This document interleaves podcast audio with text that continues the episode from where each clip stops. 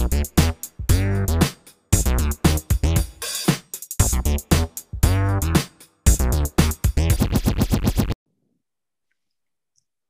い、どうも、こんにちは。こんにちは。本日は3人でお送りさせていただきます。いおたです。あ、カッパです。どうも。エータです。よろしくお願いします。どうも。はい。あ、えっと、じゃあ今日は多分、いおたからの問題提起というか、いおたの話をだらだらするっていう感じです。うん。はい。あの、はじめに、あの、音だけでは分かりづらいんです、と思うんですけど、最初の出発点が、あの、卵子凍結保存で、社会的用語っていう話に行けたらいいなと思ってます。うん。うん。はい。はい。あーなんか、そう、なんか前のラジオ会で、あの、私が研究を終えそうだっていう話をしてたと思うんですけど、はいはい。はい。あの、そうですね。ちょっと新たな、ちょっと新天地に4月から行くんですけど、まあ、その時に、あ、そう、なんとかね、あの、なんか、振り返ってみると、もうなんか結構年を食っていて、あの、多うん分途中で学業をやめるっていう手もあったのに、今までちょっとね、あの、一定の年齢まで学業を続けてきたなっていう自覚があったんですね。はじめに。うん。はい。はい。で、なんか、やっぱり、なんて言うんですかね。なんか、タイムリミットとかいうのが、多分男性に比べ、男性と女性の体を持ってる人々にとっては、なんか多分女性の体を持ってる人の方が、なんか結構何歳だったら何をしろとか、何歳までにあれしてないとやばいよねとか言われやすいと思うんですけど、うん、うん、うん、うん。そこでやっぱ関わってくるのが、なんか、早、なんか、なんていうんです最近晩婚とか言われてますけど、あと何？なんか高齢出産しはしない方がいいよねみたいなのあるよねうん、うん、うん。っていう感じで、で、なんか、あんまり今まで調べたことなかったけど、ふっと調べてみたのが、あの、その卵子を凍、卵子っていうのがあるらしいんですけど、その卵子を凍結させて保存することで、若い時の卵子で子供を産むことができるという卵子凍結保存ですね。はい。これ意外と、意外といや、なんか多分、あんまり推奨されてないんですけど、結構、その若いうちに卵子に影響を与えそうながん治療を行う子とかだと、あの、なんか結なんか推奨されてるというか、やってもいいよっていうのは医学的にも、あの、どうしてもね、その無理だってなった子にはいいよって言われてるらしいんですよ。医学界でも。はい、はい、はい。はいはいはいはい。っていうのはあったんですけど、あ、でもなんかそれは知ってたんだけど、なんか普通の人が卵子凍結をするっていう選択肢があるっていうのを知らなかったんだけど、なんか調べたら結構あったんですよ。うん。うん。で、えっとですね、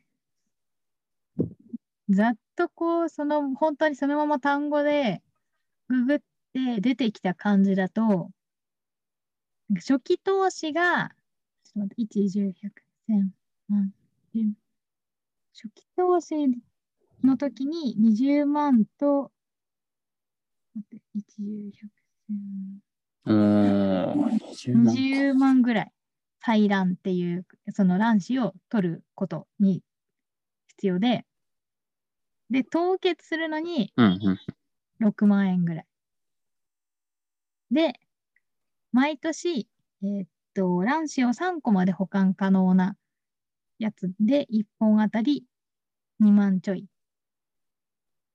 ということで、なんか計算してみたんですけど、一番安い、一番安い、なんか容容器1本だと、でも一般的には5個から10個取った方がいいって言われてるんですけど、あの、最終的に凍結してたのを解凍するときの確率、あの元気に元気な卵子をにできるかっていうのの確率が結構10%とか言われてるらしくて、10%から20%って言われてて、で、そうすると、だから、10個取ったら1個元気かもしれないとか、5個取ったら1個元気かもしれない。っていう確率だから、5個とか10個がいいって言われてるんですけど、なんか容器1本に3個しか入らないらしくて、で、なんか。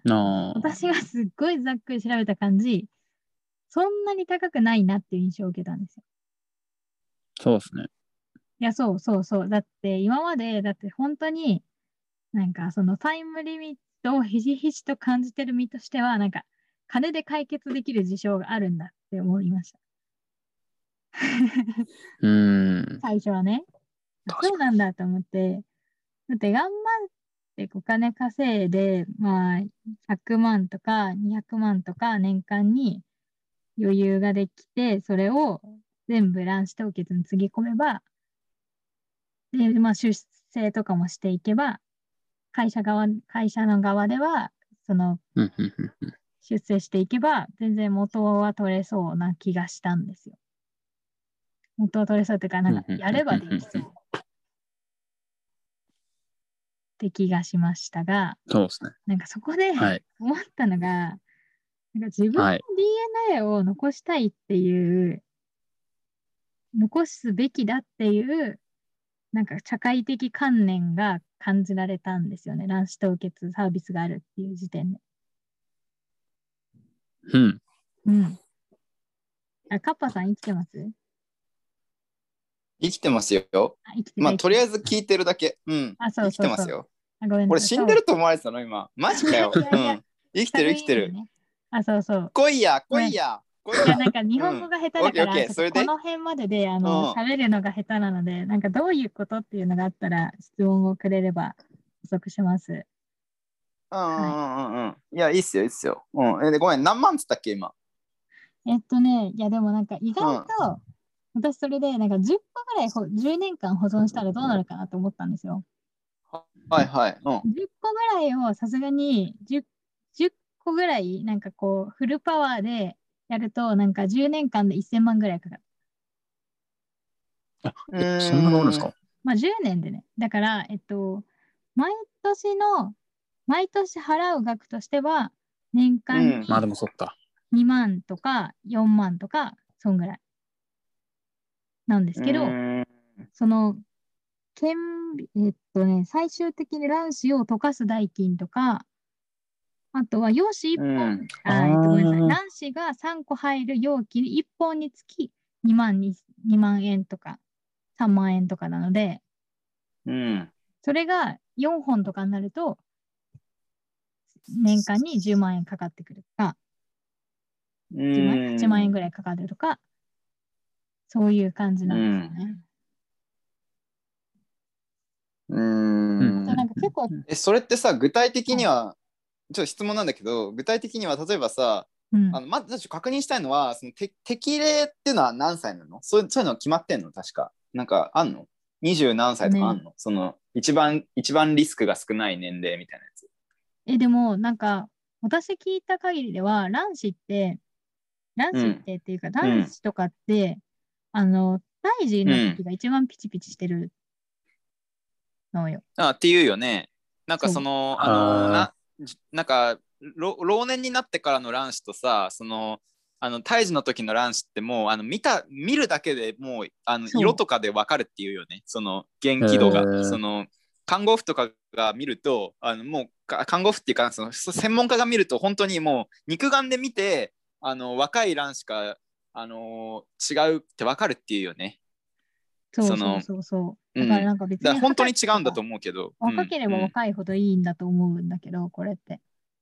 うんうんうん。でも一応、うん。まあうん。まあなんかサイトとかけ2個3個見たんですけど、まあ、うん。あの凍結するのは、まあ、40代ぐらいまで、30代ぐらいが、まあ、望ましい。30代ぐらいまでが望ましくて、うんで、やっぱりあの卵子を凍結したとしても、自分が出産の時に使うには、あの高齢出産はしない方がいいから、50歳まででお預かりは中止して、うん中止っていうか、あやめーあの、受付っていう、あごめん、保存をやめて、それ以降は破棄、捨てる、ます。みたいうな。ということは、ということは話を整理すると、えっと、30歳よりも前ぐらいが推奨されてるっていうこと？最初に預けるとき。まあ、特に推奨はないな。うーん。え、でもさ、今さ、30歳までってのと40歳までっていう2つのスタンダードがあって、待って待ってえっと、40歳の誕生日までって書いてありますね。私が見てる URL。ああ、オッケーオッケーオッケー。あーえでもさ、その今の10年とかっていう想定だったらさ、25、6歳とかを想定してるのかなってまあ今聞こえたんだけど。個人的にはう。ーん。うーん。オッケーオッケー。あの、いや、つまりさ、つまり例えばさ、その、あの14歳の女の子とかがさ、その、はい、はい。あの凍結させて25歳でそれを使うっていうのとさ25歳の人が10年凍結させて35歳で使うってじゃわけが違うじゃない？うん。話が、うん。つまり25歳で14歳の人が25歳で使うっていうのはさ別にそんな必要ないわけじゃん。25歳の卵子で全然問題ないわけでしょ。そうね。うん。でも25歳の人が35歳でっていうのも別に問題ないのか。別に。35歳で産む人なんかいくらでもいるわな。まあ、そうか。うん。ない。うん。だあそう。だからうん。うん。えっと、卵子凍結を使用した場合の妊娠率についておお話しますっていうサイト的には、えーうん30歳以下で採卵した場合の妊娠率は35%。31歳からうん34歳の場合は30%。うん35歳から37歳は25%。で、40う歳ん以上だと15%以下うーんとか。そうするとその卵子凍結っていう技術が一番その必要としてる年齢っていうのはなんか話聞いてると35歳ぐらいの人って感じがしない？なんか。んえっと、取り、解凍する時期が。いやいや違う違う。えっと冷凍する時期が。うん。冷凍するのはやっぱに20代がいいと思うんだよね、せめて。あそうなのか。いや、わかんないえーけど。えなね冷凍する時期が20代がいいってのはななんで言ってるの？えっと、やっぱ早けれうんば早いほどピチピチしてるから。うーんでもそうだとするとなんで10 14とかじゃダメなの？それはあれなのか？その早すぎるってことなのかな？やっぱ今後は考えるには早すぎるんじゃないですか？なるほどなるほど。いや、知らんじゃあけど。今後を考えるの今後を考えててしかもピチピチしてる。早ければ早いほどいいし、実際卵子凍結が医学的な治療で卵子があの損なわれると考えられているから、実際に卵子凍結をしましょうって言われてるのはもう普通に若い頃からだ、うん。若い人からだと思うそれこそ小児がんとかの小児の卵巣がんとかあるのかな知らんけどとかの人々は結構のためうんにもともとは卵子凍結の技術っていうのは進行してきたらしうい。なるほど。いやなんかその多分さその冷凍っていうのがすごい新技術だからさ、結構新しい技術なんだろうね多分それってね。まあね。あ2000年代入ってはいからとかそういうレベルじゃない、どうなんだろう。だからあんまり聞いてないけど、最近ほらなんかニュースでさ、私は卵子凍結を選びましたみたいな人いるよね。いるね。うん。うん。いるのかなそう。いやいやね聞きますよ。なるほどそうな。んですよ。あ、いいですか、うんそれで思ったのが、だからなんか別に自分の卵子凍結しても、その卵子が使えるっていうのは100%ではないので、そうであれば、なんか実際、実際に今、あの、親のいない子供の親になった方が早いんじゃないかなっていう思いがね、ある、あ、生まれたんですよね。そのさ、さっきさ、その、イオタが言っていた、その、はい。なんで、えっと、自分の遺伝子を。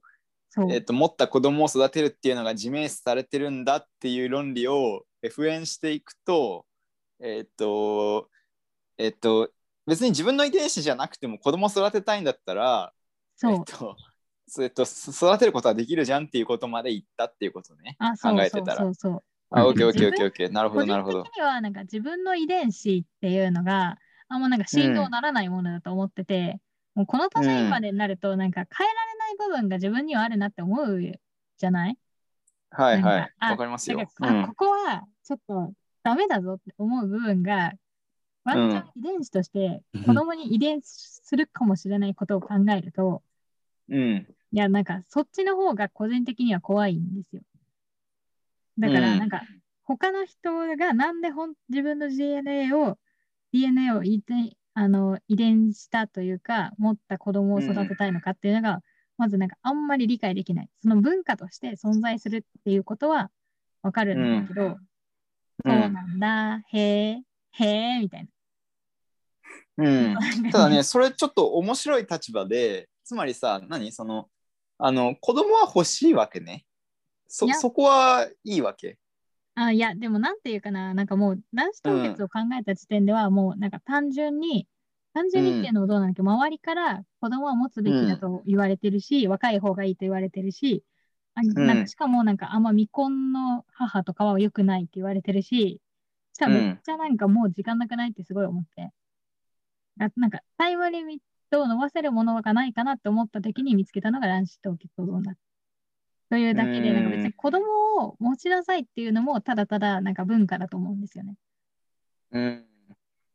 なるほまあど。つまり卵子凍結を調べたのは、そのつまり単にさ、そのそういう子供持った方がいいんじゃないかっていう、そういうなんか、あの無無言のプレッシャーみたいなのを感じて調べていたっていうことなのかな。あそうそう、単純になんか社会的なプレッシャーを考えただけで、なんか私がやりたいみたいなわけじゃなくて、あワンチャンだとしたらいくらぐらいかかって、どんぐらい辛いんかな、うん。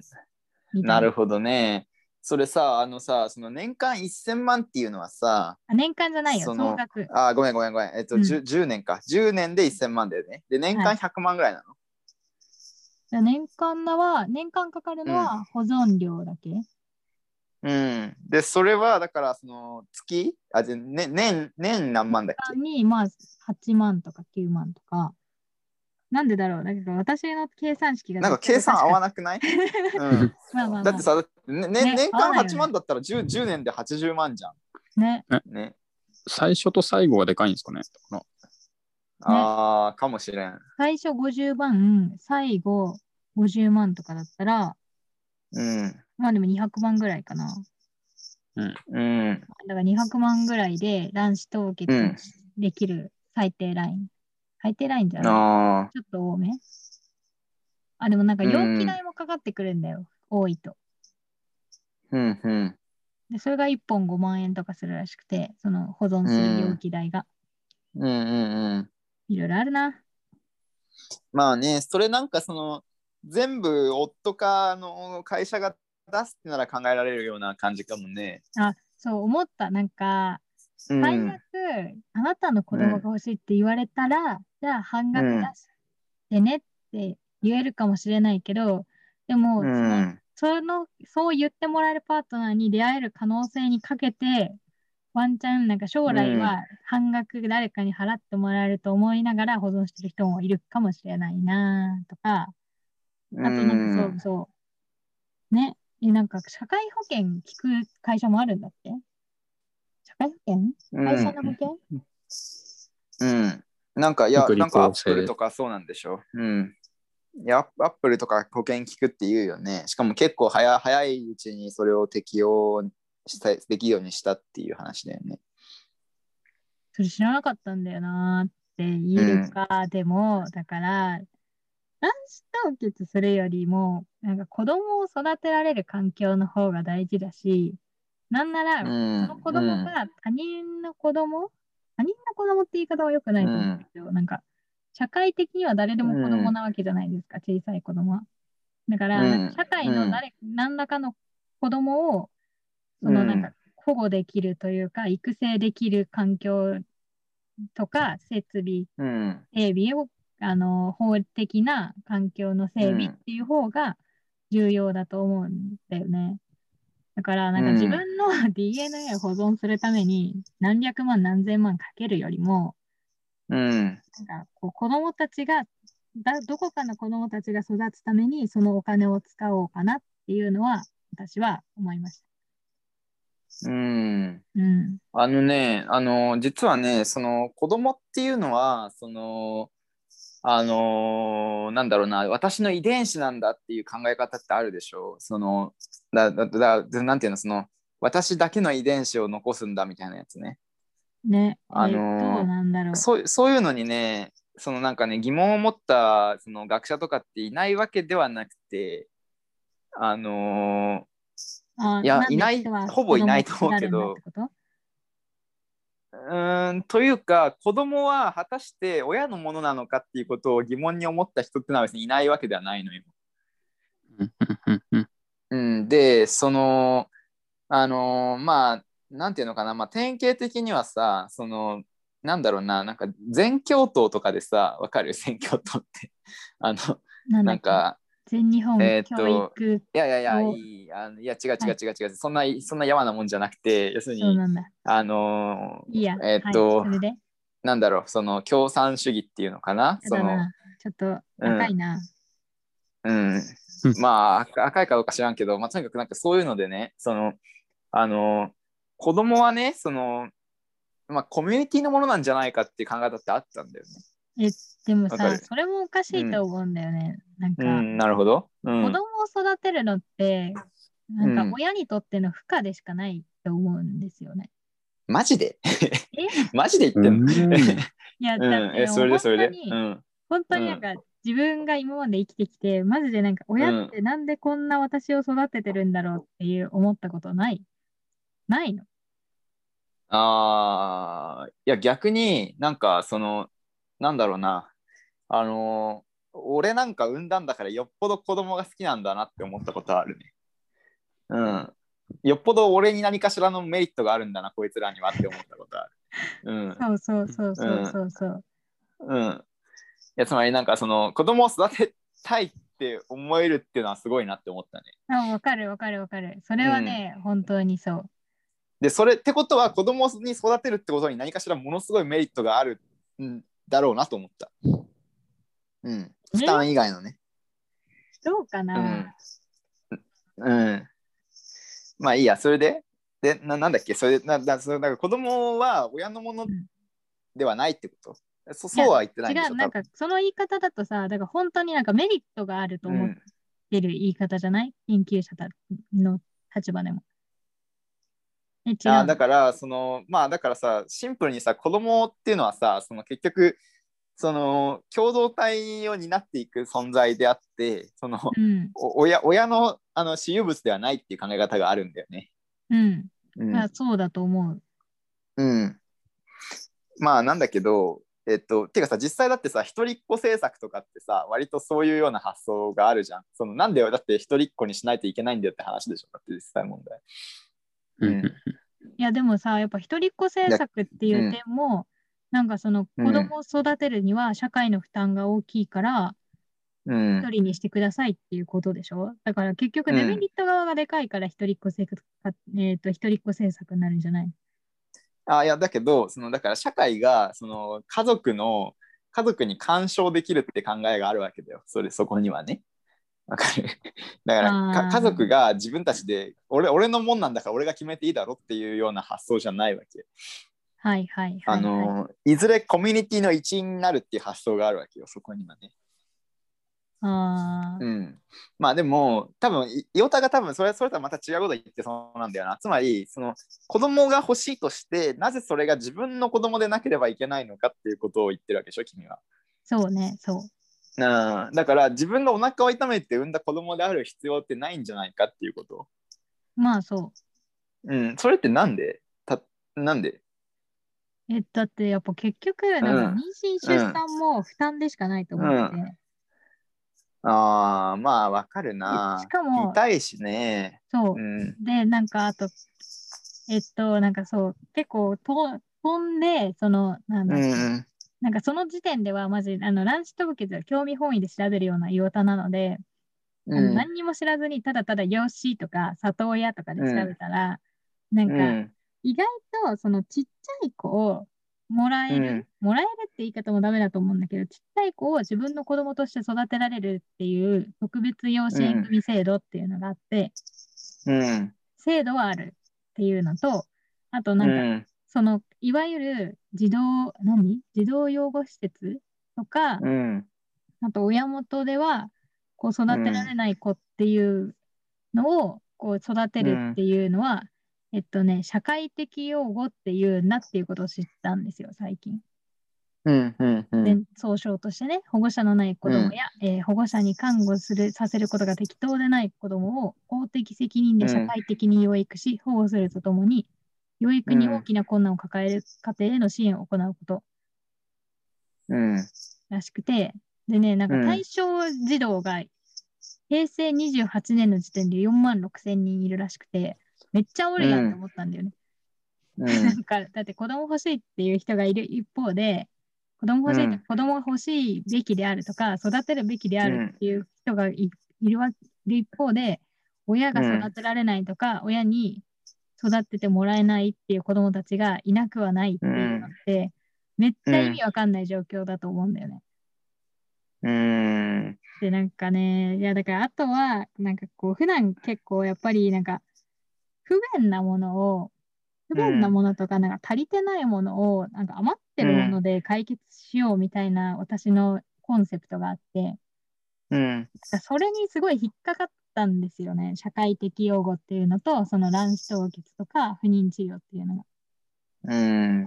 あのね、すごい、すごいね、ラディカルなことを言っていて、えっ、とね、社会の根幹に関わる問題に触れているので、あの、一瞬私がガチらないといけなくなる危険性を感じているんだが、そのね、だから私ね、そのね、いや、いや。ないやいやいやいやいや、全然いいんだけど、ただ非常にね、あの、その問題はね、つまり、なんかね、岩田が言ってることはね、その多分こういうことではないと思うんだけど、あえて言うならば、その、不妊治療で悩んでるやつらは、えー、と社会的養護を必要としている子供が4万何千人もいるんだからそいつらを引き取ればいいじゃんって聞こえるんだよね。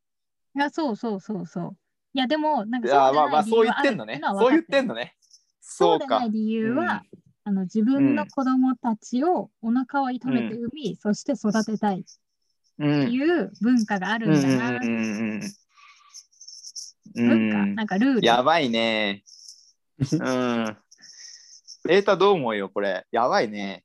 すごいいやでもこと言ってるよ、これ。いや、なんかさっき、その子供を育てるのが苦痛だっていう話あったじゃないですか。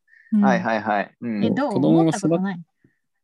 いや、いや、だからこそ、その子供を育てることが苦痛なんだとしたら、それでも子供を産む理由っていうのは、その育てるところにあるんじゃなくて、むしろその自分の子供が残るとかっていうことにあるのかなっていう、その、やっぱり自分の子供でもない子供をこう育てることに意味を感じる人がどれだけいるのかなっていうのは、だから結構、すごくその自分の子供がであるっていうことの意味がその人たちにとってはかなりでかいのかなっていう気はしましたけど。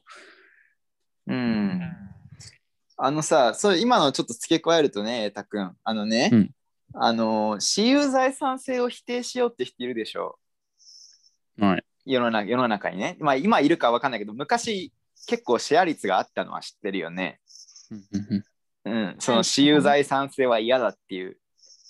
はいなんか、え、なんか里山とかの話してるんじゃなくて。ああ、いや、里山だけじゃなくてさ、もっとその、なんていうのかな、あの、左翼の一部のセクトとかにあったってことだよ。そのなんだ。えーそ、の、うん。つまり、その、なんだろうな、その、あの、私有財産ね。つまり、あの、今、俺たちはいっぱい私有財産を持ってるでしょ？うん。で、そういうのを全部共有にしようっていうふうに考える人たちがいたわけ。で、その人たちがね、うん。で、その人たちがね、じゃあ、こういうこと言い出したらどう思うかってことを聞いてみたいんだが、しかし、子供は私のものだって言いたくなると思わない？つまり、私有財産性の否定をし主張する人間たちが、それでも子供は私の私有だって言いたくなるんじゃないかなっていうふうに思うんだよね。うん、だから、それほど、その、うん、いや、だから多分さ、子供は私有だっていう考え方ってあると思うんだよね。うん。あではいすいません。ではい。でさ、その、なんていうの？あの、で、今さ、エータが言ったさ、その論理はさ、多分結構面白くて、うんあの、子供を育てるのはたむちゃくちゃ苦痛だからあのーあれかその育って自分の遺伝子が残るっていうことがなかったらとても耐えられるものではないっていうことなのかな。そうですね。なんか、あうん。自分のもの、自分の所有物であるとか、その自分の遺伝子がであるっていうところうんを抜きにしてしまったら、とても耐えられるものではないというか、そうまでして、うんその自分のものでも何でもない子供を育て続けることがうんできないうん。人の方が多いんじゃないかっていう。なるほど。じゃあさ、ちょっとさ、今、エータに聞きたいんだけどさ、その、うん。じゃあさ、デザイナーズベビーってどう思う？つまりね、あの今ね、そのエータの論理をうん極限まで、極限までその復縁すると、その、あの今、当然可能になってるわけだけど、東大生の精子とかって高く売れてるわけだよね。そのはい。東大精子バンクとかいっぱいあるわけでしょ？で、うん。そうするとさ、そのあの東大精子バンクと東大卵子なんとかでさ、うまいこと作れるわけだ。その 知らんけどね。はいはい。うん、いやうんいやでさだからお俺のだから俺がデザインした子供がいいんだみたいなさのってさその今いエータが言ったそのそっちの話を極限までやると多分そっちに行く気がするんだけど、いやー、やばいですね。うん、それは嫌なの？いやー、ちょっとまた別の問題になってきましたね。またそれはまた別の問題？なるほどいやなんかうんさそのでそのなんか今さイオタとエータで2人とも共通してる前提があってさそれはやっぱさ、子育てはあの 端的に苦痛であるっていうはいそうはい。いう前提があるじゃん2人とも。うん。であので自分の子供が残るならその苦痛を引き受けられるし みたいな話になってるんだけど、あのなんかさなんだろうなもしさそのその前提を外せるんだったらねつまり子育てが楽しいんだと。でなんなら楽しさっていうのはどこにあるかっていうと自分の遺伝子が残るなんていう問題じゃなくて全然ね。そうんの、子供がその自分とは違うその考えや自分とは違う形質を持っていくっていうことが面白いんだっていうようなことがあるとすればね。つまり、うん。その俺もさ子育てを受けたことがあるからさよく言われたのがさお前だお前俺たちに全く似てないのは誰に似たんだよとか言われるわけ。へでー、うん、でおじいちゃんかなとか言ってでもおじいちゃんにも似てないなこれ覚醒遺伝かな。でも覚醒遺伝でもないなとか言ってさ結構盛り上がるわけさ。はいはい。うん、でだからなんかその全然予想だにしなかったような形質の発言が面白いとすれば里親ってさ結構面白さの連続かもしれないよね。その絶対そうだと思う。ん、つまり何が言いたいかと、うん。デザイナーベビーだったらさデザイナーベビーだったらその欲しい形質がそもそもあるわけだからそれが発言しなかったらマジで辛いわけじゃん親も子供も辛いよね子供とかさもうごめんなさい発言できませんでしたごめんなさいとかいう謎の言葉が 出てくるしさ親だったらさなんで発言しねえんだよとか言って切れるわけでしょ。いやでさそういう過程よりさなんかあのあの何が出るかなみたいな 何が出るかな何が出るかな状態で里親からさなんかお前親も分かんねえのかみたいな感じになった時にさそのすごい形質が発言していくっていう子育ては楽しいんじゃないかなとか聞いてて思ったんだけどあどうすかね、うん。ちょっとお二人どちょっと言おたどうも言おた、うん。ーえ、ごめん。あと、なんか私が、あの大学時代とかに思ってたのが、うん。なんか、いや、だからまずもう本当に結構あの、私自己肯定感が割と低いタイプで、ん。それもあるのかなって思うんだけど、割と前から自己肯定感がクソなかったから、もうなんか中学ぐらいの時に子供をうん。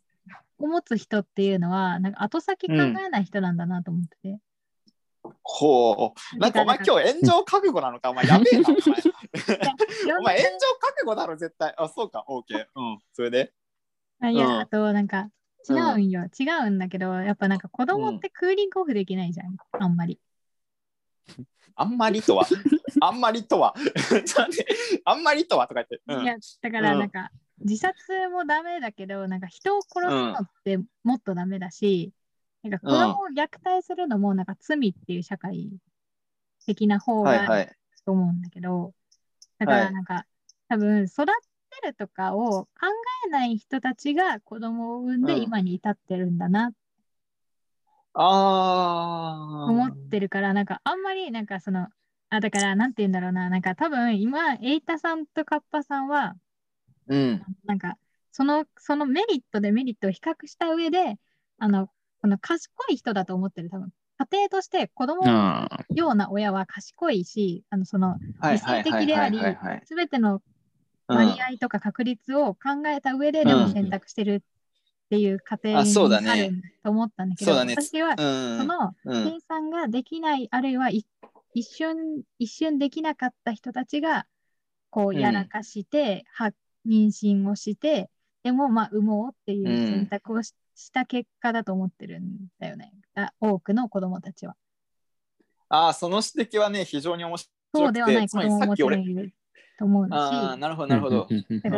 すごいさ、だから逆になんかこう、あのね、生まれいいよな。いや、だからそう思ったんだよね。だから家庭が多分違ったわ、最初。最初の意見が。子供ってさ、だからできちゃうものっていう時もたまにはあるんでしょうね。ああ、できたらできたで割と可愛いから、もうなんとかなるっしょっつって生まれてくるんだなって。ああ、あのね、あのね、あのね、ちょ、ちょっといいですか？あのね、はい。多分ね、あの、俺がさっき、あの、お二人のね、その前提として子育てが苦痛っていうところから考え直した方がいいんじゃないかっていう指摘に対して、うん。その、うん。伊予田がさ、さらにこう俺、俺にも前提があると言っていて、今ね、整理すると。で、うん。その俺うん。の前提は何かっていうと、その、計算して子供を作るっていうこと自体も、あの取り外せる前提なんじゃないかっていうふうに多分言っていて、うんあの要するにさでそれは多分かなりの的を得た発言でなぜかというとあの子供をさ育てるっていうのはさ20年ぐらいのプランを立てるっていうことじゃん。でそんなプランね立てられるわけないんだよ人間に。あのね、そんなにね、あのね、あの地球は甘くないっていうかね、そのね、あの20年先とかね、その不確実性が多すぎて多分ね、そのプラン立てても絶対うまくいかないんだよね。うん。だからその子供を育てるっていうのはさなんか20年ぐらいのプランを立てることとほぼあ子供を産む決断っていうのはさそのそれぐらいのプランを要求してくるんだけど絶対そんなのなくて多分実際産む時に。うん。うん、だからてかそのあると思っててもただの思い込みだしそれは。う。うんだからその実際かなりそのアバウトな あのつまりあんまり向こうでさ20年本当に考えてたら子供なんか産めないじゃん実際問いや、題ね。そう。それで、うん多分私たちの世代は子供を産まないんだろうなって。あつまり何、うんああの後先考えすぎてるから子供を産まないっていうこといや、なのかなそうそうそうそう。普段ね。だあはははははあーなるほどなるほど。から言うてなるほど確かに、ううんそうだね。うん、そうどう？どうかな？あだからそのあれか。かその今までさだから今今まで多分3つぐらいアイデアが出ててその、あの1個目がその子供を産むっていうのは苦痛でしかないからあの単に自分の遺伝子が残るっていうので子供を産むんじゃないかっていうのが1個目のアイデアで えっと、で 2, 2個目のアイデアがその子供を産むっていうのは苦痛じゃなくて楽しい楽しいから子供を産んでるんだっていうのが2個目のアイデアでそれは不確不確実性が楽しいからっていうのが2個目のアイデアで。うん。つまり予想外の発言があ起きる。予想外のケースの発言が起きるのが楽しいから子供を産んでるんだっていうのが2個目のアイデアではいで。3個目のアイデアはあの、そそのようなそのプラン などないっていう ただ生まれてしまっているのだっていう そのなんかあなんかよくわかんないが生まれているんだっていうアイデアだよね。うん、なるほどでなんか3つ目が一番現実的な気がするね。なんかそうん、なるほど。なんか、はははあれですよね。偏差値、うん偏差値と結婚の年齢が割と比例するよなとか、こう、ああと、あの、国の発展度合いと出産の年齢も割と比例するよなとか、いろいろありますよね。うん裏付けることっぽいものが。うんそうだよな。だからその賢くないなんだろうな。うん。うん。あのさ、あの、その社会的用語っていうのだとさ、その、どういう仕組みで子供は選ばれるんだい、その、私の家に来る子供っていうのが。え、どうなんだろうね。まず、てか、そもそもなんか、親、親に、あの、うん行政側がめちゃくちゃ、なんか、圧力をかけるんですよ。うん。本当にあなたの家で育てられるんですかっていう、はいはいはいはいはい。うん。もう子供第一主義。はいはいはいはいはいはい。うん。まあ、あーそれっと、あとはやっぱなんかお話し合いうん。あとまあ、どれだけその何十年後までプランを考えて、あの、うんレジリエンシーがあるか？なんていうの？うん。うん。うん。多分そううなんじゃない？なんかプランを遂行できるかとかによって決まるらしいんですけど、あとでもまあ、ん。じゃあ、親が、その、はい、うん。子供がなんかそのデザイナーズね、デザイナーズ子供みたいなのはできないわけね。いやでもだから選べはするらしい。あ、選べはするの？何そうなの月何日生まれの男の子、女の子、何々ですみたいなのは親がもう分かってて、うん。もう分かってるんでしょうね。ただし、その経済力がないとか、社会的信用がないとかだと無理だって言われちゃうってことそうね。そうそあう。でも、うんなんか結構マッチングはあんまできないところもあるし、ーうん。なんかそう、あの、なんか東京都とか都道府県ごとになんか特別養子縁組って言って、そのちっちゃい頃から本当にうん。自分の子供として戸籍上でも自分の子供として育てるっていうのだと、うなんかん。年間3桁とかで、全国でも、うん。年間3桁？えっと、成立の数が？はいはいはい。え、4万何千人希望者がいるけどっていうあ、違う、ことなの4万何千人子供はいるし、こうんのちっちゃい子もいる。ちっちゃい子はなんかはい乳児院っていうところがあるんだって、施設の中でも。はいはい。うんうんうん。そうなんだけど、なんかそこにいる子たちでも、やっぱなんか親の了解も取らないといけないらしくて、その産んだ親？うん。親が親権放棄しないと、その新しい親の元に行かないらしくて、うん。なんかそれもの壁もあって、うん。なんか結構、なんか、なんていうんですかね、需要と供給の差っていうのは激しいらしい。うん。いや、で、あとなんか衝撃だったのが、やっぱなんか社会的養護を受けている児童っていう、児童、児童っていうのかな、なんか中学生が高卒になるとか、高校に進んだり大学に進むっていうのは、うん。本当になんか一般的な大学進学率とかと比比較すると低いっていうのが出てて、へえ。いや、だからなんか社会的養護とさ、その家庭の養護っていうのがあるんだけど、多分家庭で受ける養護の方が多いきいのか、でも、まあ、子供たちに何が幸せかって言われたらさ、なんか子供たち次第だからね、いろいろあるんだろうなっていうか、別にその進学率とかで見るものではないとは思うんだけど、え、ごめんごめうんん。社会的用語と家庭的用語って何？あごめん、社会的養護は勝手に作った。だから一般的な方、社会的養護を必要としていない児童も含めた全体的な子供たちの平均値。うん。で、その大学進学率って何何の話をしてんの？あえっとね、だからその社会的養護を受けて育ってきた子供たちのうん高校進学とか大学進学っていうのは、日本全体の子供たちの高校進学率とか大学進学率に比べると低いっていう。ああ、うんそのごめん、私社そこから社会的まず常識を、うん。お常識を疑っといた、一応。うんうんうん。うんごめんごめん、ちょっと待って、社会的用語っていうのは、あのーあれだよね、そもそもだから、その特殊化っていうか、その裕裕福だったり、あとはまあ子供が欲しいんだけど、子供が作れませんみたいな事情がある人が、その里親となるっていう制度制度のこと？あ、ごめん、違う違う違う。それは特別違うのか？養子縁組で、養子縁組とかうん。里親っていう制度で、はいはい。私が言ってうん。る社会的養護っていうのは、その、うん。なんていうんですか、ここ親のいないとか、親が子供を育てられない子供全体のへの支援。うん。を言って。それは里親制度とは違うの？いや一緒。あ、一緒じゃない。一緒？里親っていうのは、その社会的養護のうん。一つの選択肢で、ああ、はいはいはいはいはい。そうでなくって、本当にもうなんか自分の家族っていうのはいっぱいいて、うんそのある建物に職員さんがいて、みんなで成長していく。ああ、はいはいはいはいはいはい意味が分かった、意味が分かった。ははははあるし社会用社会的養護を受けてても、その里親には行ってないみたいな人たちもいっぱいいてっていうことですよね。そうそうそうそうそう。一部は里親行くし、一部は施設にいるしとかっていうのを全部ひっくるめて、社会的養護を受けてるっていう。そういうことですね。うん。あのさ、それってさ、例えばさ、その親が育児放棄した場合とかもあるだろうけど、その親が死んじゃったとかっていうのもあるわけでしょ、多分。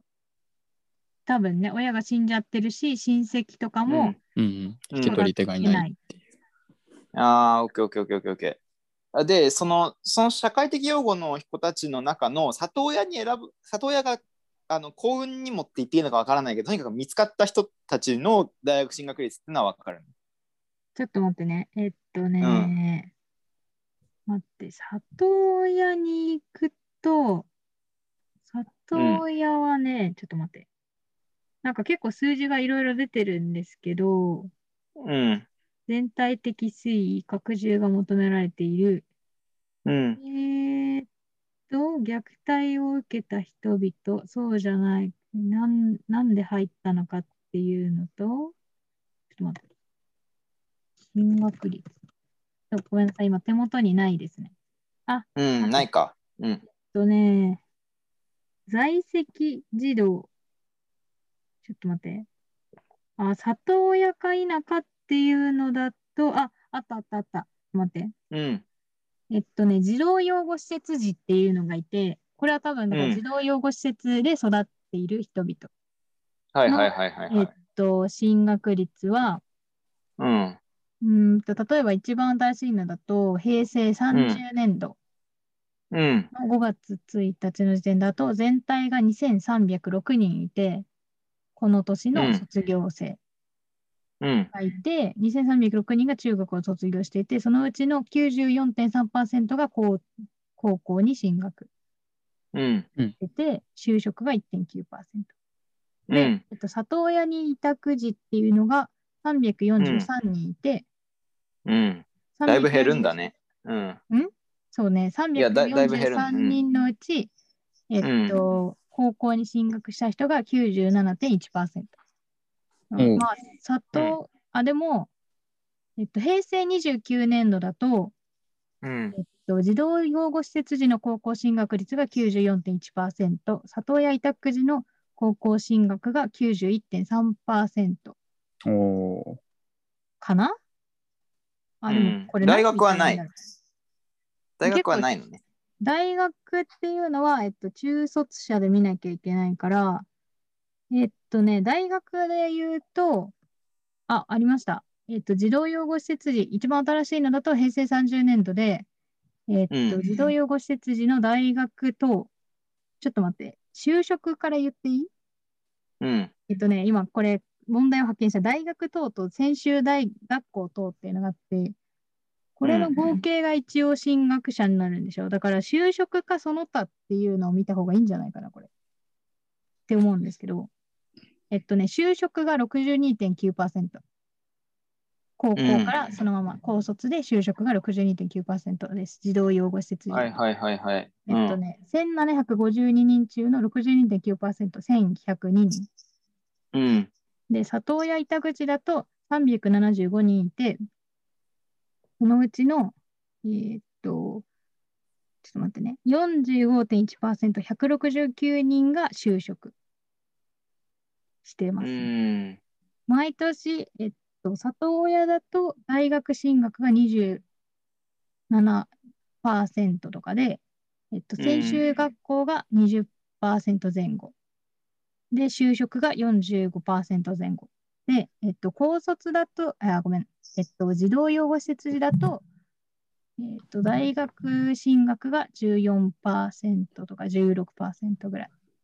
で、専修学校も14%ぐらいで、就職が60%超え。っていう感じなので、うーん、26年度、27年度、28年度、29年度、30年度のデータがあるんですけど、今、公開されてるうん。だと、うん、やっぱなんか高卒か田舎になってくると、里親の方が就職とかをしないで大学に進む率が高いのかな。て気はしますね。なるほど。まあなんか大体分かったけど、要するに、えっと、それほど高くないってことだね。あそう、やっぱりなんかじ社会的養護うん児童、社社会的な、何、児童養護施設か里親に委託した児童っていうのは、全中卒者とか全部の高校卒業した人に比べると、大学進、えっと、大学とかに進学する率っていうのが圧倒的に少なくて、就職する人がすごい多い傾向にあるうと言えよん。うはず。なるほど。ちょっと、あれだが統計的にしてないからわかんないんだけど。うん。そうまあ大体でいいよ。うん。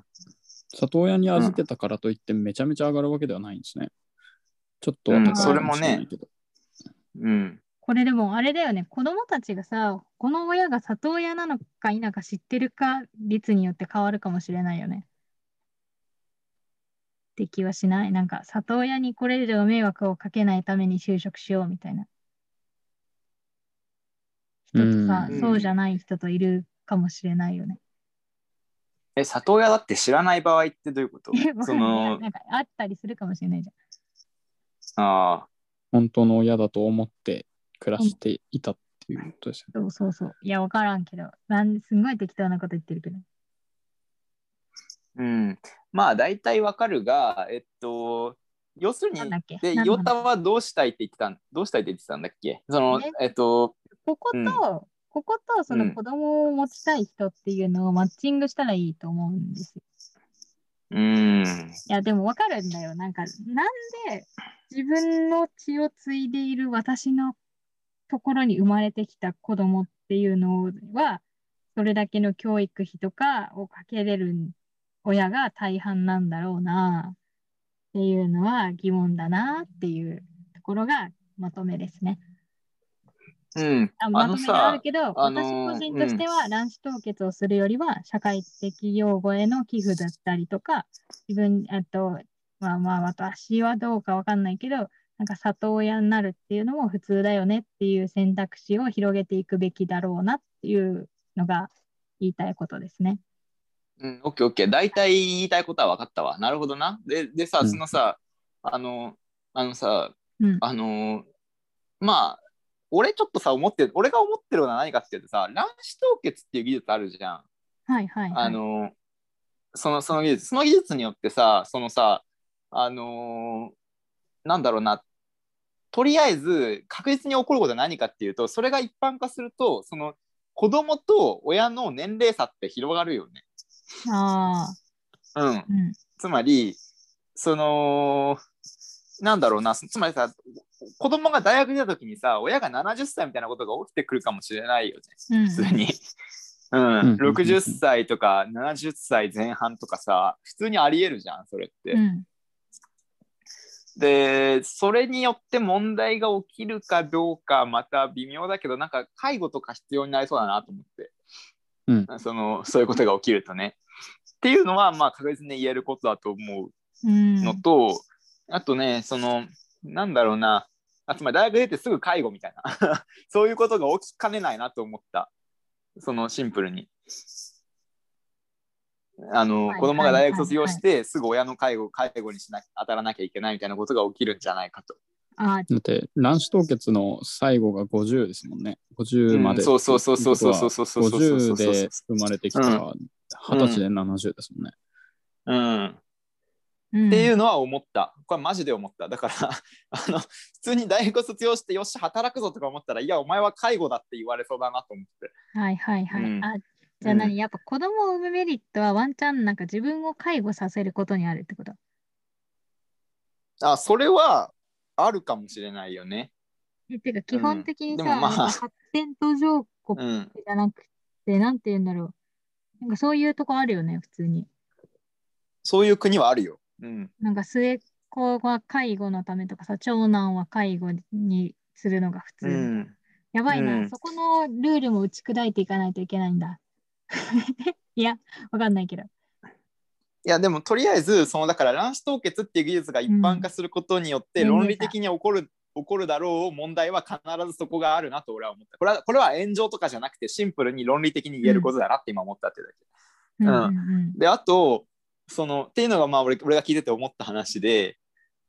であとさそのなんだろうなそのつまりさ卵子凍結はいらなくて えっとなんだ里親でいいじゃんっていう話ね、はい。なのかうん。それね難しいと思うなそれ説得すんの。うん。それ説得するの結構難しいと思うな。うん聞いてて、うん。いや、うん、そうだよな。で、あとさ、もう一個気になるのが、あの、えっと、iPS 細胞ってあるよね。はい。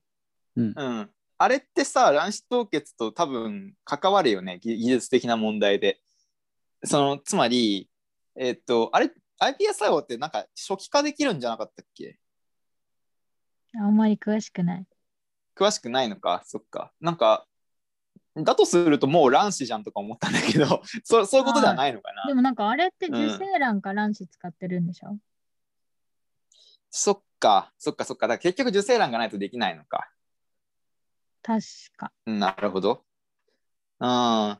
その、じゃあさ、卵子凍結をしておくと、えっと、なんだろうな、臓器が必要になった時に、その子供ではなくて、それを臓器にできるってことはあるのかああ。どうなんでしょう？どうなんでしょうな。ね。うん。うん、なんかそこのリンリンクも気になるなと思ったね。そこでこそうん炎上案件じゃない、なんでなんで？なんかそういうさ、うん。そういう映画あるよね、よく。えへへなんかどういうペアこととして子供を、自分と同じ DNA の子供を育てておくみたいああ。うん。だから、いやだから、そのへた、下手したらそういうふうに使われかねないかなと思った。うん、な。いや、今ね、がぜん卵子凍そうそうそう。結でやる気が湧いてきましたね。マジで？つまりあのあなあなあなたの臓器がやばい時に凍結しとくっていうこと、うんうん。あの子供じゃなくてなんと臓器になりましたってことでしょそれ。いや、子供じゃなくて臓器ならめちゃくちゃメリットない、卵子凍結の？うん、うんそうそうそういうふうにもなんかそういうことを言い出す論者が現れそうだなと俺は聞いてて思った、ああ、なるほど。ありがとうございます。うん広がるな。うん、ええエータどうですか？いや、どう、うんどうだろう。うんそうだな。でもやっぱ、そうですよね。あのー、男子と、その説得が難しいはめっちゃ思いました。だから、うんそう、なんやかんや、その、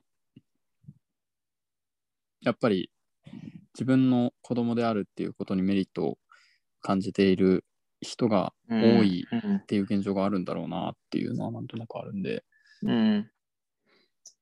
だけどさ自分じゃ嫌でしょ。そそこも気に気にならない？なんかそのさだから全く同じやつが出てきたら嫌でしょ。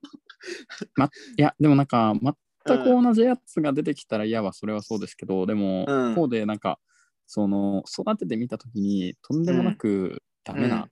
ダメなやつだったってなったときに、なんか、うんうんうん。自分の子じゃなかったら、結構放棄したくなる気持ちは強まるだろうなっていうのはやっぱりあっあて、その、なんていうの、生み出したものの責任だから、最後まで育,、うん。育てられるみたいな部分って結構あるんだろうなって思ってて、あはいはいはいはい。その、なるほどね。そう、うん。なんかやっぱ生み出したものと育てるものが一定一緒であるっていうところの意味もうんある程度大きいのかなうんみたいなところはちょっとうんあのでもさなんか結局さなんかそのあのーなんだろうななんか結局辿ってくとでもみんな兄弟だよねとかっていうことも言い言い言いや 言いかねないよねなんかねそうう、ん。うん。そうか。いやだから、でも、だから痛みとかが大事ってことやね、多分。お腹痛めて産むみたいな。いや、あとなんかやっちまったぜ感が大事なんじゃない？やっちまったぜ感ってなんですか？やっちまったっていうか、生み出してしまった責任？ああ、なるほど。あのさ、あのさ、あのさ、ちょっと一個聞きたいことがあるんだけどさ、あの、たあのさ、卵子がピチピチでもだよ。そのつまり、あの、さっきまで凍ってたからピチピチですみたいな論理なんでしょ？なんかよく知らないけど、なんかさっきまで凍ってたんでピチピチですみたいなことなんでしょ？卵子凍結っていうのは。そうそうそう。よ要約すると。で、でそれってさ、その、別に子宮はさ、全然あのピチピチじゃないじゃん。いやだから年齢制限があるんですよ。うん、いや、そうなんだけあど、ーその、そのさ、だからさ、一つ気になるのはさ、その、あのピチピチの卵子だろうがなんだろうがさ、産む子宮は全然ピチピチじゃないからさ、その体に危険がないのかなっていうさ。いや、あるから多分あるんでしょ？発揮しますってことなんでしょ、うん。50過ぎたら。じゃあさ、うん。じゃあさ、こういうことできるの？あの、いやいや、じゃなくて、じゃあそんなことしなくていいんだよ。そんなことしなくてよくて、あの、俺が聞きたいのは、その卵子凍結をしておいて、で、その精子もさ、精子は別にやはり50歳の精子でもいいわけでしょ？まあ、だい大体大丈夫なわけでしょ？な何億個もあるわけだけど。うん、でで、それでそのてなかった。うん、で、俺が聞きたいのは、ただピチピチの精子を卵子凍結しておいて、50歳ぐらいの精子を使って、あのーインドとかさ、その代理母っていうのかな、その、はいはい。あのー代理母とかに、その、体外受精をして、その人に産んでもらうっていうことをすれば、その年齢制限取っ払えるっていう可能性ないの？あるけど、多分日本的に NG だし、やっぱりそれこそもうなんかうん70過ぎるわけじゃない、子供が成人したら。うん。それに,、にやっぱりなんか問題があると考えている医者も多いんではない？うん。かあ？の、つなな何歳過ぎるっつった今？な。なんか50過ぎると卵子は破棄されるって言ってたから、うん今見たサイトだとね。だから、うんまあ一般的には50より前に、あの、とピチピチかもしれない卵子を、うん。えっと、溶かして、うん。精子と合わせて受精卵にして自分の体に戻す。うん。のが普通なわけでしょ？そでもさそのお母ちゃんとお父ちゃんが70歳とかになっちゃってもさう。そのおうん。金は毎年払うわけよ、ま毎年お金払っといてもう30年ぐらい凍結されてますね。この卵子ってやつを溶かすわけ。70歳のおじいさんとおばあさんがね。うん。でえっいやと精よわかるは子はど、精子はじゃあ東大の精子バンクから調達してきてさ20歳のやつのね、はいはい。で70歳のおじいさんとおばあさんが溶かした卵子にな20歳の東大生の精子を注入してインドで代理母に産んでもらうっていうことはさ今後起きかねないよねそれね。うんって俺は思ったの聞いてて。それしたらもうさ、デザイナーベビーの方が早いよね。どっあちかが自分たちである必要そうだね。ないよね。うん。なるほど。じゃあ、精子バンクはやめといて、えっと、じゃあ、その、50歳の男性と、ね50歳の男性と70歳のお母ちゃんっていうのはあり得るでしょ。まあまあまあ。うん。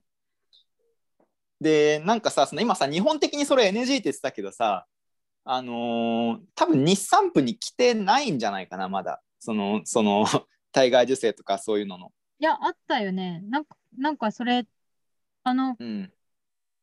え、カッパさんのさ、お知り合いのさ、うんあの、うん先生がお話ししてたやつよね。あはいはいはい。いやそうだけど、そのあき規定はあるのかなでもなんかその強制力はないんじゃない多分。ああ、でもなんか、うんあの周りからの目がやばそうっていうのがやっぱり課題じゃない？あーって思うじゃん。なんかそのスワマタニティクリニックっていうさ、あの病院があってさ、あ、あのーなんか聞いたことある。そうそう。で、そこはさ、スワマタニティクリニックってのはマジでやばいクリニックで、どの辺がやばいかというと、その日産舗を脱退してるんだよね、確か。でねその、で、その、はぐれ、はぐれ、はぐれ産婦人科みたいなのになってて、はいはい。でそのはぐれ産婦人科の何がやばいかって日産婦の規定にはその強制力がないから全部やっちゃうぜみたいな感じの委員なんだよね。うん。つまり法的拘束力がないからあの やっちゃうことはやっちゃやっちゃえることはやっちゃうぜみたいな。うん。だ違法性はないわけでしょだから。自主自主規制は行われてるけどっていううん。んでそうなると今俺が言ったみたいな事例は全然起きてくるのかなっていうふうに聞こえたね。ね。うん。だつまりさそのそのつまりさ今よ伊田がずっと言ってた伊田がずっと言ってたそのえっと、50歳になったらその、えっと、凍結されてた卵子は破棄せねばならないっていうのもほ本当に法的公正教育あるんだろうかっていうふうに俺疑問に思ったんだけどどうなのそれ？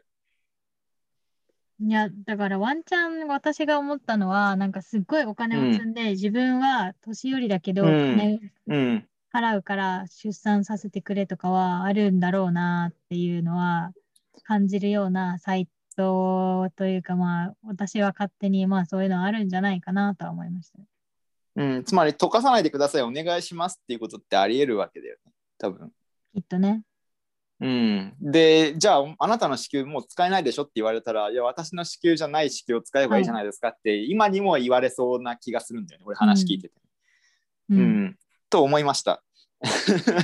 いや、うん思いますけど。思いますね。うんいやあとその、うんうんあとなんかやっぱツイッターで見たんだけどさ、なんか20歳、うん30歳のその徹夜できる体力っていうのは、哺乳類的には子育てするための体力なんだぜっていうようなツイートを見たんだよね。うん普通にマ本ジだと当かね あそうなのか。うん絶対疲れるじゃん。あ、やっぱなんか子はい育はいはいてメリット派なのかもしれない、自分は。あーうん、子育てデメリット派だが、えっと、えっと、里親賛成派ではあるってこと？でなんか里親になりたい人はなったらいいんじゃないの？みたいな。あでもさ、でもさ、そのさ、その、なんだろうな、子育てっていうのは苦だっていう世界観を持っているのに、里親っていうのはいいよって言ってる時にさ、そのじゃあ里親からどんな、その楽しみを得られるってヨタを持ってる？里親がでしょ？里親がそう里そうそうそう親することによっそうそうそうそう、どんなメリットが？られますよね。うん。うんいやだからそもそも理解できないんだよね。なんか子供を育てたいっていう意識が。ああ、やっぱそそうなのね。うん。楽しそうだから育てたいんでしょ、うん。いや、でもあとやっぱなんか形質を見ていくのが面白いとか、あとなんか育てる姿を他の人に見せたいとかじゃない？う。うんんやばいな、うんちょっと結構世界観が独特だということが分かった。でなんかさ、その、俺ね、結構ね、その他人が好きなんだよね、シンプルに。だから、その、うんなんだろうな、一人で俺考える時も、実はね、その自分を他者だのように思って、自分に問いかけたりするんだよ。自問自答っていうのかな。うんうん。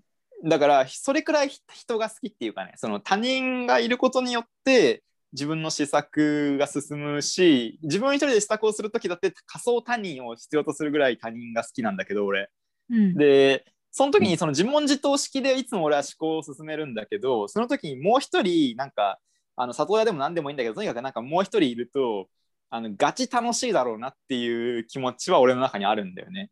だからそのなんか子供を育てるのが好きっていう時にその多分ね俺子供っていうか、ね、俺考えるのが好きなんだよ。で考える時に他人を人としちゃってでその他人として一番その供給ししてもらいやすいのが子供なのかなっていうふうに俺は思うことがあるんだけど なんかそれもそれで面白いわ。うん、いやだから多分俺も独特なことを言っていて、多分うん。なんか俺ねあの俺の思考を一緒に手伝ってくれる人がいいいいなって思っててででそれをすごいあの気楽にあのなんだろうなゲットできるのが子供なんじゃないかとか思う時あるね。へえ、なんか面白いよね。なんか普通にさ、うん。なんか人の子供感とかを言うのさ、何も考えずに聞くのって結構面白いんじゃないかな。うんうんうんうん。って思うし、私はマジであの、なんか実際、その子供が欲しい人のと話してみたい。あー子供欲しい人いないのかな？なんかその俺みたいになんかさ話し相手が欲しいとかさはいはい。なんかヨタみたいにいらいらんとかじゃなくてなんか普通シンプルに子供が欲しいって人いないのかな？なんかあの変なやつしかいねえんだよな今。ちょっといろいろくく 辛いわ。ええエータはどうなんですか？俺は多分あれですね、あのなんか自分が自分の思うように育てたらどうどういう子供がどう育つんだろうっていうところの興味は結構ありましたかあー。だからそれもなんか うんまあいいや。それで、らそれで結構なんかこううん、思う、うん。いろんな親を見て思うじゃないですか。なんかもっとこうしたらこうなんじゃないかとか。そういうなんかはい仮説検証の場としてのなんかうん。興味みたいなところでほうん。子供育ててみたいなっていうのはすごい思います。うん。なるほど。ってことはあれか、それはあんまりじゃあ、生徳的なところとかはあんまどうでもいいっていう感じなのかな？そうですね、割とそこ、まあでもそれだけではなくて多分自分の中にその一定なんか自分の遺伝子がとかなんか自分がうん。産んだからこそみたいな部分も多分関わってくるとは思うんですけど多分そこがメインではなくてそうどっちかっていうとその生徳じゃないその後天的な刺激でその子がどういうふうに育っていくのかみたいなのを見てみたいなみたいは。うん。なるほどね。いやなんかさそのまあでもそれいろいろありそうだよねなんかその今のさ自分の生徳的な特徴に満足いってるかとかさいろんなファクターで決まりそうだねでもねな。ああ、そうですね確かうん俺ろくでなしだからさあんまり俺の生徳的なところいらないんだよね なるほどねいやいやでもそうか。うんいろいろあるだろうね。うん。に。うん。まあそんな感じで問題提起うん。でした。うん。はい。オッケーオッケー。うん。オッケーです。ありがとうございます。はい。すうん。みません、長くなりまして。おうおうおうおう。おう。いや、うん、なんかまた進んだら教えてよ。いや。うん。なんか新たな新たな情報が見つかって、あの自説を展 自説を展開しました新しいゲストにこう子供欲しいですか議論をふっかけていくのはありかもしれない。な。あー、それね、結構やばいよ、それ。うん、それ結構やばいよ、それ。マジでやめた方がいいと思う。うん。マジか。やばいかな。うん。うん反省。いや、どうななんだろう。うん。いやいや、いやまあ面白いでしょ、でも。面白かったよ、今回はね。うん。面白かったです。うん。うん。あの、本当意見には個人差があると思うので、あくまで私のうん。あの今の意見でございますので、はい。うんまあ、そんなこと言うまでもないでしょ。別に俺たちの意見を参考にしちゃうとか影響を受ける人はいないので大丈夫ですよ。うん。そう大丈夫、大丈夫。うん。いらん、いらん。はい。はい、お疲れ様です。お疲れ様です。お疲れ様です。